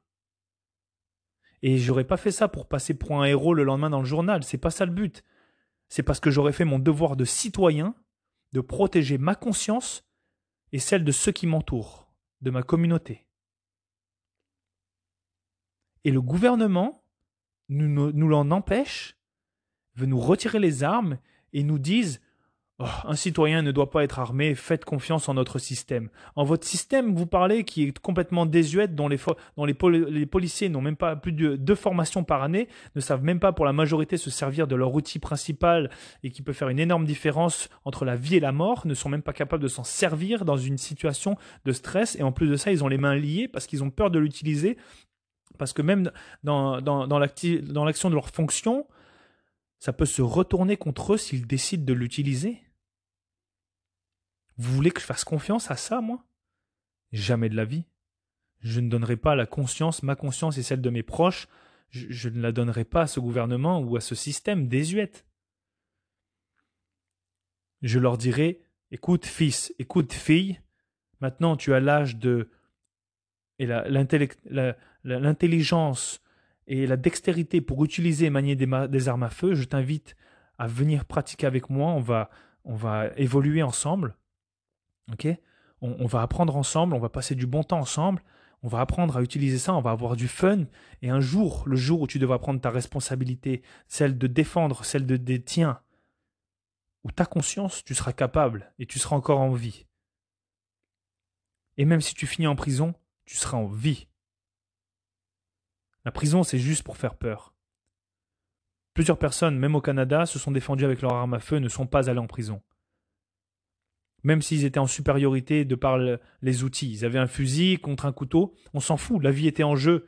Heureusement, et Dieu merci, des juges, avec toute leur tête, existent encore sur cette planète. Voyez-vous ce que je veux dire? On ne peut pas dépendre d'un système aussi corrompu, aussi désuet, aussi euh, biaisé, c'est pas possible. Il est temps de reprendre notre pouvoir. Un peuple fort est un peuple armé. Un citoyen non armé n'est pas un citoyen, mais un consommateur, consommateur de protection, de nourriture, etc. C'est la même chose. Comprenez-vous? Donc non, je ne suis pas pour que tout le monde et n'importe qui puisse se présenter dans une armurerie et puis achète une arme à feu. Loin de là. Ce serait complètement illogique. Tout le monde n'est pas fait pour ça. Il y a des protecteurs. J'aime bien donner cet exemple et je le donne dans, mes cours de défense personnelle, notamment pour les femmes. Il y a trois catégories de personnes sur cette terre, en tant qu'humains. Il y a les moutons, ceux qui vivent leur petite vie tranquille, ceux qui ne sont pas forcément pour euh, euh, voilà, arriver à forcément se défendre, être bon dans tout. Il y a les loups. Les loups, c'est euh, ceux qui sont mal intentionnés, qui agissent soit seuls, les loups solitaires, ou alors en gang, et qui s'en prennent aux moutons. Ok? Donc, par conséquent, mettez, euh, on va prendre l'exemple du sabre. Euh, celui qui a fait l'attaque au sabre, c'est un loup. Et ceux qui se sont fait attaquer, ce sont des moutons. Et c'était tous des moutons. Et ensuite de ça, dans cette société, la troisième catégorie, la plus importante, et que tout le monde est capable de devenir, c'est un chien de berger. Le chien de berger protège le mouton du loup. Alors évidemment, euh, je sais que pour certains c'est important, euh, la signification des animaux, c'est pour imager. Hein. Euh, prenez la bergerie, c'est le loup qui va attaquer le mouton et c'est le chien de berger qui va l'en défendre. Ça ne veut pas dire que le loup est un mauvais animal, bien au contraire, très respectable. Mais c'est pour donner une image. Eh bien c'est ça. Notre, notre système est fait comme ça et malheureusement notre gouvernement nourrit les loups et désarme les moutons et les chiens de berger. Et il est temps de reprendre notre pouvoir et de remettre les choses à leur place et de punir les loups et celui qui l'entretient. J'aimerais ça rebondir de suite sur la dernière partie de la troisième partie, la place de l'arme à feu dans la famille. La place de l'arme à feu dans la famille est importante. Si demain vous voulez avoir des armes à feu, ne les cachez pas à aux membres de votre famille. Sensibilisez, sensibilisez-les. Dites, ok, voilà, papa, maman, on s'est acheté une arme, euh, ne soyez pas stressés, on va vous montrer comment ça marche, on va avoir du fun, on va pouvoir aller tirer sur des cibles, euh, on, va pouvoir euh, en faire une activité de famille. la prochaine fois qu'on va utiliser une arme à feu ou qu'on va la nettoyer, je vous invite même au plus jeune âge de leur proposer, viens, on va nettoyer l'arme à feu. Je vais te montrer comment ça marche une arme à feu tu vas apprendre et tu vas prendre conscience du pouvoir que tu peux avoir avec une arme à feu. Ça ne veut pas dire le laisser à l'air libre hein, et accessible à tout le monde, bien au contraire. Il, euh, il est important d'avoir euh, euh, un système d'entreposage et de sécurité, néanmoins qui doit être quand même facile d'accès en cas de défense personnelle. Mais il est important d'avoir une certaine sécurité, c'est tout comme les produits chimiques et ces choses-là dans la maison. L'arme à feu fait partie intégrante du cercle familial et des outils d'indépendance et d'autonomie et de résilience. Donc ça fait partie d'un bon moyen d'éducation, de responsabilisation, d'apprentissage et par conséquent de pratique. Ça va aider euh, à faire développer l'intellect euh, et euh, la dextérité des, enfants ou des jeunes ou même des adultes d'apprendre une nouvelle un nouveau domaine, une nouvelle facette de la vie qui est importante. On va pas revenir sur tout ce qu'on a mentionné depuis le début, mais je pense que vous avez compris que c'était important une arme à feu. Cela ne veut pas dire qu'il faut le cacher même aux plus jeunes. Sinon, cachez vos couteaux. Parce qu'un couteau euh, est beaucoup plus dangereux. Il faut savoir qu'il y a plus de meurtres faits au couteau qu'aux armes à feu dans le monde entier. Parce qu'un couteau, c'est discret, ça fait pas de bruit, euh, on s'en débarrasse très facilement euh, et c'est dévastateur. Je vous invite d'ailleurs à porter un couteau sur vous pour votre euh, défense et votre euh, pouvoir dissuader. On en reviendra. Ou sinon, écoutez la partie, l'épisode sur l'EDC, j'en parle euh, très bref. Enfin, j'en parle. Comment ça marche? Admettons que vous avez des enfants et que vous, voulez pas, vous voulez y aller crescendo dans la responsabilisation parce que vous pensez qu'il est important pour vos jeunes d'avoir des armes à feu un jour et de savoir comment s'en servir si vous-même vous n'êtes pas en état de vous en servir. Ça veut dire que votre enfant peut vous sauver la vie un jour ou bien pouvoir se débrouiller tout seul, eh bien c'est simple. Admettons, vous avez une arme à feu, vous n'êtes pas encore prêt à lui, euh, donner la responsabilité de s'en servir ou de l'utiliser. Eh bien, je vous invite à lui, à lui, euh, à lui offrir un airsoft ou un, un gun, un, faux, un faux gun, un demi-gun, euh, qui est un faux gun en plastique, d'accord, ou un airsoft, sans lui donner les billes qui vont être tirées, les batteries ou le gaz, dépendamment. Mais donnez-lui un airsoft, offrez-lui, et vous lui dites, écoute, maintenant, voici ton outil pour devenir un homme ou une femme responsable. Tu es euh, responsable de ton équipement, qui est un équipement sensible, important et vital. Euh, et vous lui demandez d'en prendre soin. Alors, regardez comment est-ce qu'il l'entrepose, regardez comment est-ce qu'il s'en sert, regardez euh, s'il respecte bien les quatre règles de sécurité que vous devez lui enseigner. Regardez comment est-ce qu'il interagit avec ça, s'il pose des questions, s'il veut, voilà. Ça s'appelle de la responsabilisation et de l'éducation. Ensuite de ça, à un certain âge, ou dépendamment de comment est-ce qu'il évolue avec cet outil, on peut commencer avec la carabine à plomb. Et euh, vous pouvez lui dire, ok, bon, mais maintenant on va aller tirer euh, dans le jardin ou sur une terre euh, privée ou les terres de la couronne. On va pouvoir les tirer ensemble sur des cibles. On va mettre en pratique cette fois-ci les règles de sécurité et la pratique du tir. Et vous le faites avec lui, ça fait une superbe activité familiale. Je vous assure qu'on a du fun à tirer. Il n'y a rien de plus cool de se mettre des petits objectifs, des petites missions, de tirer sur des cibles en un temps record ou à une certaine distance. C'est vraiment le fun. Puis d'ailleurs, je vous invite à venir faire l'initiation au tir longue distance qu'on offre à, Québec, tout proche, hein, sur un terrain privé, et vous tirez jusqu'à 600 mètres. Putain, vous imaginez, vous êtes à 600 mètres d'une cible, puis vous tirez, vous faites mouche, c'est fou. Il faut le voir, pour, il faut le faire pour le, pour le croire, puis le voir, puis euh, c'est tout ce qui va avec, c'est le ressenti, c'est l'odeur, c'est c'est la camaraderie, c'est l'échange, c'est super, c'est trop bien. C'est plus que la chasse et la défense personnelle, c'est aussi une activité récréative. Plutôt que de jouer aux jeux vidéo, là, ben, responsabilisez-les. Vous les laissez devant la télé, là, devenir débiles comme, euh, comme je sais pas quoi, là, avec les. Enfin bref. Vendez votre télé, achetez-vous un, des guns. Euh, ensuite de ça, on passe sur la 22 long rifle. Euh, quand je parle de 22, euh, c'est un type de munition, normalement, la 22 long rifle. Mais c'est aussi euh, c'est un type d'arme à feu qui va tirer ce genre de munitions. Donc, c'est des petites munitions qui valent vraiment pas cher. Vous pouvez en avoir pour 100 dollars. Pour 10 dollars, vous en avez une centaine. Très efficace aussi hein, dans la défense personnelle ou du domicile ou, la chasse au petit gibier à courte distance. je vous invite à vous référer à la deuxième partie sur les armes à feu qui va suivre avec l'instructeur JJ. Euh, qui est beaucoup plus technique et qui vous en dira plus sur les types de munitions, d'armes à feu, etc. Donc là, c'est sa première arme à feu. Vous, lui, offrez une 22 long rifle, peu importe le modèle et le, mécanisme. Et voilà, plus ça va, on y va crescendo, step by step. Ok, on commence airsoft, puis carabine à plomb. Ok, on commence avec sa première arme à feu en 22 long rifle. Ensuite, on lui dit, ok, maintenant, je pense qu'il est temps que après ton dur labeur, après ta, ta belle éducation, ton enseignement, ta responsabilisation, tu es apte à t'acheter ta propre arme. Donc là, tu vas utiliser ton argent que tu as travaillé pour l'avoir. Tu vas aller t'acheter ta propre arme à feu d'un calibre bien au-dessus pour pouvoir chasser un jour. Et je parle pas d'un adolescent de, de 14 à 18 ans, là. je parle même d'un enfant de, de, entre 9 et, et 13 ans. Oui, oui, je vous assure. Ils en sont capables. Ils sont très intelligents, les enfants. Il faut arrêter de croire que c'est des gros débiles. Ils sont très intelligents. Donc voilà. Allez-y crescendo et dites-le. Ne cachez pas les armes. Il n'y a rien de plus dangereux que de cacher des armes et qui tombent un jour comme par hasard dessus. Et il suffirait juste qu'un jour il reste une douille, vous, une munition à l'intérieur du canon que vous avez oublié de, d'enlever. Ça peut arriver, malheureusement. Il décide d'appuyer sur la détente une chance, il blesse personne, ou alors il casse juste du matériel, mais il va être choqué, il va avoir peur, il va cacher parce qu'il sait qu'il aura fait une bêtise alors qu'il aura juste voulu être curieux. Et vous ne l'avez pas sensibilisé là-dessus. Et c'est pareil pour les couteaux.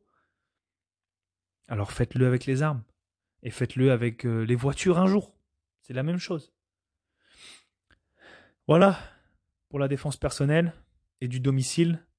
Maintenant, on passe à la quatrième partie et euh, la dernière, qui est donc comment en tant que citoyen canadien.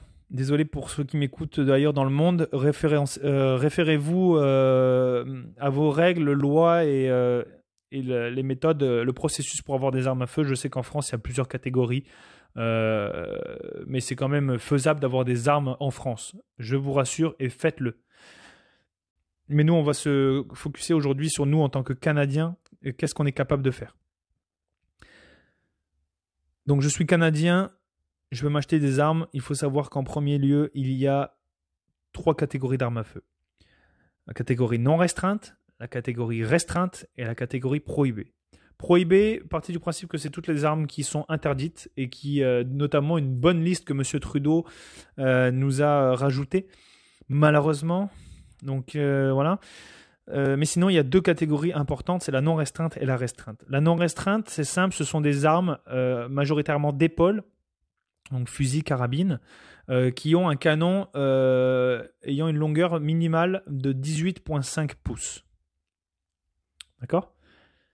C'est les armes non restreintes.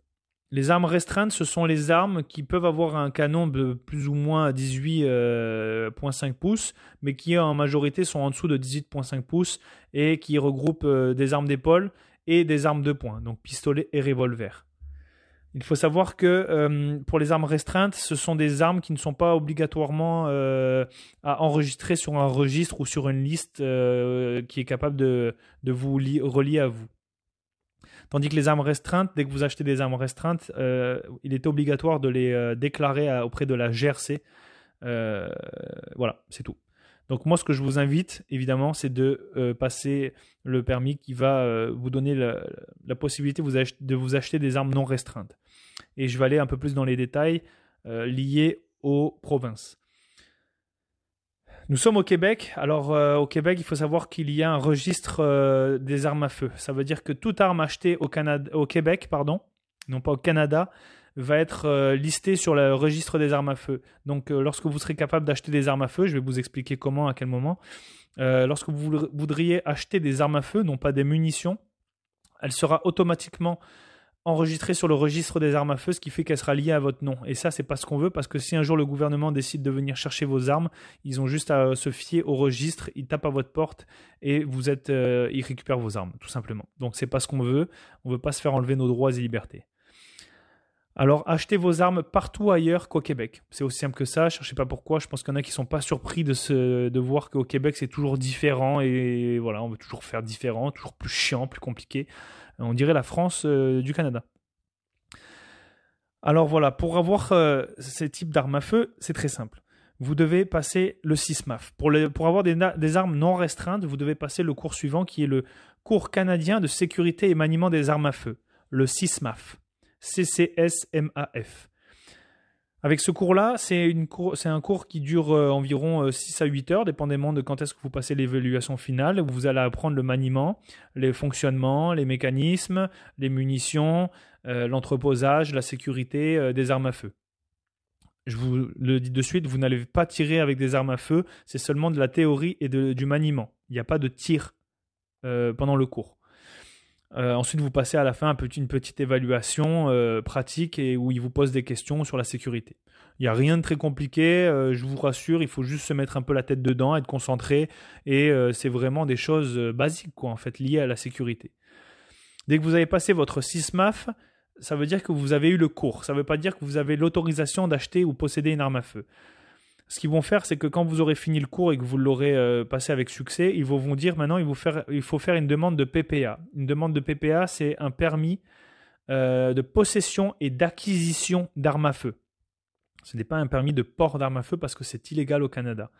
Donc vous allez pouvoir faire cette demande auprès de la GRC. Vous envoyez votre euh, ben, le cours que vous avez réussi, vous envoyez l'attestation et vous faites une demande de PPA, donc vous allez le payer. Euh, et, à ce moment-là, vous allez recevoir ce permis. Euh, c'est comme une carte, en fait, comme une carte d'identité avec écrit euh, permis de possession et d'acquisition d'armes à feu, non restreinte. Suite à ça, vous pourrez vous acheter des munitions et des armes à feu. Pour les munitions, vous pouvez en acheter partout où vous voulez, même au, Québec, elles ne seront pas déclarées sur un registre parce que ce sont, du, ce sont des consommables. Pour ce qui est euh, de ces cours-là, donc le SISMAF et le PPA, ils sont valables 5 ans. avant d'arriver à échéance au bout des 5 ans, vous avez juste à repayer le, prix que ça a coûté. Donc le SISMAF, je crois que c'est 75 ou 95 dollars. Le PPA, je ne sais plus exactement, mais c'est un certain prix. c'est pas des milliers des cents, hein, je vous rassure, c'est très abordable. Mais avant d'arriver à l'échéance, repayez-le, comme ça vous n'avez pas besoin de repasser les cours. Voilà, aussi simple que ça, vous n'avez pas besoin de vous, de repointer à la formation, mais c'est valable 5 ans partout au Canada, car c'est un cours canadien. Euh, n'importe quelle province. Si vous déménagez, évidemment, vous devez euh, aviser le bureau euh, de gestion des armes à feu, je ne sais plus le nom, de registre des armes, registraire des armes à feu. Vous dites que vous déménagez, voilà, comme ça ils mettent à jour juste votre, votre, votre adresse postale. Maintenant, si vous voulez des armes restreintes, il faut passer le CISMAFOR. C'est le cours canadien de, sécurité et de maniement des armes à feu restreintes. D'accord? C'est vraiment euh, une autre catégorie. Ensuite de ça, euh, au Québec, évidemment, on va rajouter un truc qui fait, euh, qui vient toujours compliquer les choses. Il faut passer la loi 9. La loi, 9, ça se passe en une demi-journée. Ils vous font juste un rappel comme quoi, ben, il faut pas se pointer dans les écoles, les endroits publics. Voilà, ils vous, ils vous infantilisent comme d'habitude. Euh, et vous devez payer ça à l'année, c'est 60 dollars par année pour renouveler cette loi 9. Et si vous ne l'avez pas renouvelée, bien, vous n'avez pas le droit d'utiliser ou de posséder des. Euh, euh, bah, d'utiliser en fait ces armes restreintes, tout simplement. Ensuite de ça, vous faites une demande de PPAR. Donc vous passez le SISMAFOR, vous passez la loi 9 et vous vous envoyez une demande à l'après de la GRC de PPAR. Évidemment, si vous vivez partout ailleurs qu'au Québec, vous ne passez pas la loi 9. Elle n'existe pas ailleurs. C'est juste pour nous faire chier ici au Québec. Voilà, et s'en mettre plein les poches. Euh, donc ensuite, vous, faites, euh, passez le PPAR, donc le permis de possession et d'acquisition d'armes restreintes, ce qui vous permet d'acheter donc euh, toute arme à feu restreinte, mais qui devrait être déclarée auprès de la GRC. voilà, c'est ça, c'est la seule chose. Donc voilà. Ensuite de ça, euh, si vous jamais vous voulez faire du tir sportif, donc euh, avec euh, les armes à feu restreintes en, généralement, donc du 3 gun, donc fusil à pompe, carabine et pistolet, vous êtes obligé d'avoir le PPAR, donc des armes restreintes. vous pouvez passer le Black Badge.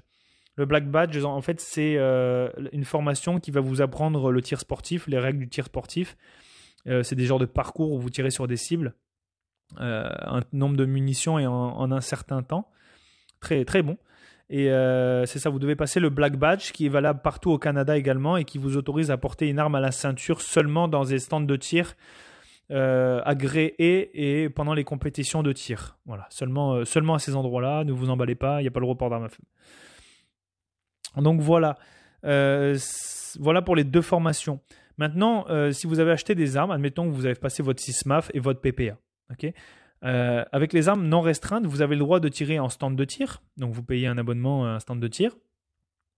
Et, vous vous présentez une fois par année, comme vous voulez. Vous pouvez payer à la séance et vous tirez euh, à la cible. Il euh, n'y a rien de très amusant là-dedans. Ce que vous pouvez faire aussi, c'est tirer sur votre terrain privé. Si vous avez une grande terre qui est assez loin, je crois c'est à plus de 1000 pieds d'une habitation voisine, vous avez le droit de tirer sur votre terrain. Tant que ça ne vient pas mettre en danger quiconque et que euh, ça ne vient pas nuire euh, au bruit que ça peut faire dépendamment de la munition que vous tirez. Ensuite de ça, euh, vous pouvez aussi tirer sur les terres de la couronne, qui sont des terres publiques. En général, c'est une genre de ceinture dessinée sur, sur le, territoire, où à partir de cette zone-là, le, les terrains sont, sont publics, mais attention, faites attention où est-ce que vous tirez, soyez conscient de votre environnement et essayez d'avoir une butte de terre, etc. en arrière. Voilà, tout de toute manière, tout ça, il vous l'explique pendant, euh, pendant ces formations. Ensuite de ça, euh, ben nous par exemple, on tire sur des terrains privés, on se fait des parcours, etc. C'est vraiment cool parce que le stand de tir, moi je trouve ça bof, je trouve pas ça réaliste. Par contre, je trouve ça bien si jamais vous êtes novice puis que vous voulez euh, prendre le temps euh, d'apprendre et de, de, vous former. Parce que oui, lorsque vous passez le SISMAF et le PPA, euh, vous ne savez pas tirer avec une arme à feu parce qu'on ne vous montre pas comment on tire avec une arme à feu. On vous en donne une théorie, mais vous ne faites pas la pratique. Donc je vous invite à contacter quelqu'un qui a des armes à feu dans votre entourage ou alors d'aller dans un stand de tir et demander à quelqu'un qui vous initie. Ou sinon, j'ai encore mieux, contactez-nous, MLK Abilities, et on peut faire des formations privées, euh, un cours privé où on vous apprend à manier votre arme à feu ou des armes à feu si jamais vous, n'en possédez pas pour le moment, euh, voir ce que ça donne. euh, on peut s'arranger, on peut se faire des forfaits euh, sur mesure, et, etc. Donc je vous invite à le faire. ça nous fera plaisir, mais vraiment plaisir de vous rendre plus fort et résilient. Et je peux comprendre aussi que ça peut être un domaine qui peut faire peur ou qui a l'air si très compliqué, mais ça ne l'est pas. Voilà, donc cet outil magnifique est l'arme à feu qui sert de, pour le sport, la chasse et la défense. C'est important. J'aimerais rajouter aussi un truc, c'est que euh, pour l'entreposage et le nettoyage, il va falloir vous acheter euh, des fois aussi un optique que vous pouvez rajouter, soit une lunette ou quoi. Des fois, ça vient avec l'arme à feu. Euh, et puis sinon, voilà, achetez une boîte de munitions pour entreposer vos munitions loin de l'humidité. Mettez des petits sachets de silice pour faire absorber l'humidité. Entreposez ça à des endroits sécuritaires. Euh, voilà, c'est euh, ne les affichez pas devant tout le monde, ne le dites pas à tout le monde que vous avez des armes, ça pourra un jour attiser les foules ou pas. Euh, voilà, c'est faites ça bien, mais je vous assure, il n'y a rien de compliqué et c'est un outil ultra important qui votre vie en dépend. Voilà, en démocratisant ce domaine, j'espère qu'un jour ça fera changer les mentalités, ça vous aura aidé à changer de mentalité, de perception sur les armes à feu, à faire prendre conscience que c'est un outil important qui peut faire une différence pour sauver la, vie d'autrui, des siens, ou alors de subvenir à ses besoins. Euh, c'est important. Si ça vous a plu, si ça vous a parlé, si ça vous a aidé, n'hésitez pas à partager le podcast, à l'envoyer à vos proches. N'hésitez pas à le partager dans vos stories, nous mentionner également dans vos stories, ça fera grossir la communauté. Je vous invite également à partager, à laisser un avis sur le podcast, la chaîne de podcast, un 5 étoiles, ça fait toujours plaisir, ça va nous aider, nous aider à gagner en visibilité. Merci à ceux qui nous suivent, à ceux qui nous encouragent. N'hésitez pas aussi à nous poser des questions, on est très accessible. Voilà, j'espère vraiment, je tenais vraiment à faire ce, podcast, qui est très important. Je vous invite à aller maintenant écouter la partie 2 avec l'instructeur JJ où on va rentrer plus en détail sur les munitions, sur les armes, etc. Si ça vous intéresse. Euh, c'est un long podcast, mais euh, voilà, il y a tellement à dire. Et pour ceux qui veulent s'initier, tout bientôt, là, on va sortir les premières initiations au tir longue distance euh, à Québec. 100 dollars la demi-journée où vous tirez plus d'une centaine de munitions jusqu'à une distance de 600 mètres. c'est des groupes de 6 on a vraiment du fun, on, échange, on partage, on, vous donne, on vous donne un accès VIP en fait à, ce domaine. Vous êtes encadré, de, très sécuritaire, on vous donne des conseils.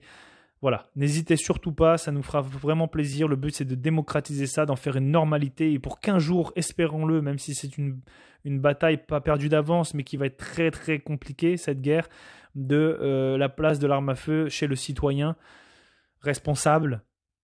Euh, voilà, un jour, on espère pouvoir euh, s'en servir euh, et l'avoir sur nous dans la rue. et pour ceux qui veulent commencer, soyez malins. Voilà. Et sur ce, je vous souhaite la paix, la santé, la sécurité, l'indépendance, la résilience, l'autonomie, la force. Soyez fiers, soyez forts et surtout, je vous souhaite la liberté. Allez, à bientôt pour un nouvel épisode. Ciao, ciao. Merci d'écouter MLK Abilities Podcast. Si tu souhaites en savoir davantage sur qui nous sommes ou bien participer à l'une de nos activités, retrouve-nous et suis-nous sur la page Facebook et Instagram MLK Abilities. Viens poser tes questions sur le groupe Facebook Activité MLK Abilities podcast ou visite notre site web mlkabilities.com. Tous les liens sont dans la description. À bientôt sur le terrain.